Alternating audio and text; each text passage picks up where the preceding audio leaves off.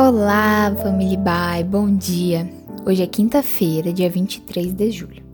Aqui quem fala é a Pamela e esse é o devocional da nossa querida igreja Ibai.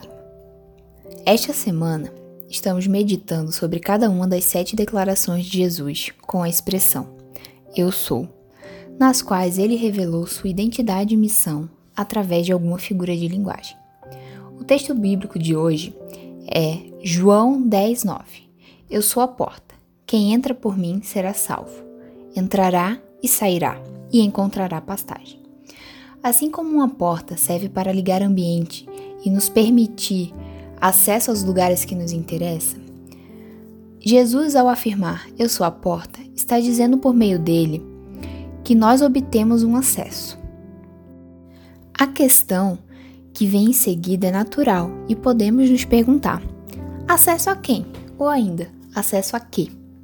A primeira questão sobre quem, ao qual Jesus nos dá acesso, sabemos por outras referências bíblicas, tais como em João 14,6, que Jesus se apresentou como um caminho para uma vida na presença e companhia de Deus.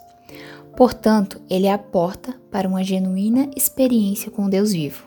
A segunda questão, sobre a que Jesus nos daria acesso, podemos concluir pelo próprio texto que lemos que ele está falando de uma vida salva e plenamente satisfeita espiritualmente. Pare e pense um pouco.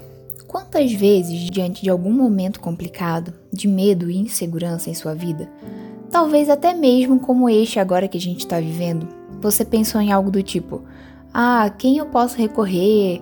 Quem pode me ajudar, me socorrer? Ou onde posso encontrar uma saída para este problema? Em certo sentido, podemos dizer que foi especialmente para momentos assim que Jesus se apresentou como: Eu sou a porta. É como se ele dissesse algo do tipo: Venha a mim pela fé, creia e confie em mim, pois eu posso te ajudar e encontrar uma saída. Eu sou o caminho. Ele não apenas nos faz um convite à fé, através desta figura da porta, como nos faz uma promessa: encontrar pastagens a ideia aqui é de estar satisfeito, saciado, em paz e seguro. Em Mateus 11, 28, Jesus disse: Venham a mim, todos os que estão cansados e sobrecarregados, e eu lhes darei descanso. Neste mundo, eu e você cruzamos e ainda cruzaremos muitas portas.